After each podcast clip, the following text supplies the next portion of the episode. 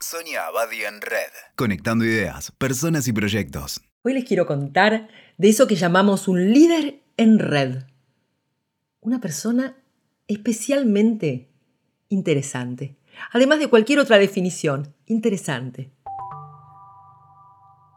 Un líder en red tiene que ser más artista y menos técnico.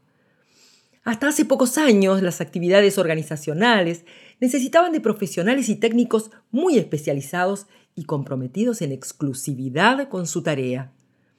Los artistas, en cambio, eran gente marginal, que se movía en un mundo diferente, con códigos más libres e informales.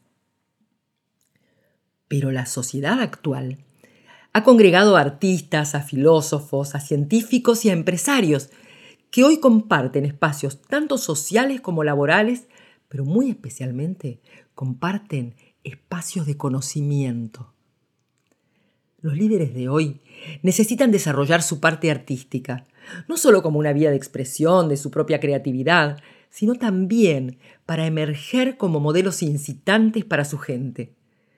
Cada vez más se piensa el liderazgo como expresión de la subjetividad extendida a lo laboral ser cada vez más y mejor uno mismo y descubrir la dimensión artística de toda tarea, ser inspirado e inspirador, transmitir la vivencia de sentido y de compromiso con lo que para un artista es su obra y para un líder su proyecto.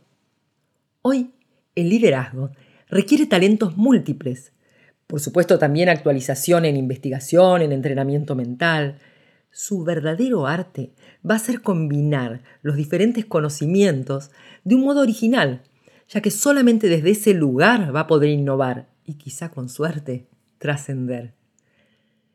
En el libro Las fronteras del management, Peter Drucker relata cómo él construyó su primer modelo teórico hace más de 50 años. Y nos cuenta que muchos de sus saberes venían de la ingeniería, otros de la contabilidad, y otros de la psicología, que hasta entonces eran considerados campos separados. Cuando él ensambló herramientas de diferentes áreas, fue cuando pudo crear una nueva disciplina, el management. Pero además, un buen líder va a tener que conocer la cultura del país en el que trabaja y la idiosincrasia de su gente. Una actitud que suelen descuidar los líderes locales pero que es muy, muy tenida en cuenta por los ejecutivos cuando son enviados a un destino diferente de su país de origen. Allí sí que se interesan por la idiosincrasia y por la cultura del país. Es importante para el líder, antes que hacer, ser. Claro que va a tener que hacer, pero primero ser. Y eso es lo que lo hace una persona interesante. Alguien con quien la gente quiere trabajar, de quien la gente quiere estar cerca. Y una persona interesante es la que desarrolla sus aptitudes y talentos, su vida interior, su personalidad. Y la gente interesante no tiene una vida lineal. Su vida se expande y trasciende sus propias fronteras, aprende algo nuevo y diferente de sus habilidades formales, se prepara, trabajando su inteligencia, su espiritualidad, su cuerpo, sus variadas destrezas, aprende de sus éxitos, aprende de sus fracasos, crece, se transforma, también revisa sus bloqueos e intenta superar sus limitaciones y sus miserias. Y si es necesario, sabe pedir ayuda. Si el líder ha accedido a ese lugar, su competencia la damos por sentada. Pero lo que lo hace realmente interesante para el resto de la gente es su capacidad de mantener vitales y a la vez integradas las múltiples facetas de su personalidad. Por el contrario, cuando un líder está fragmentado en vez de integrado, solo le interesa su función de jefe.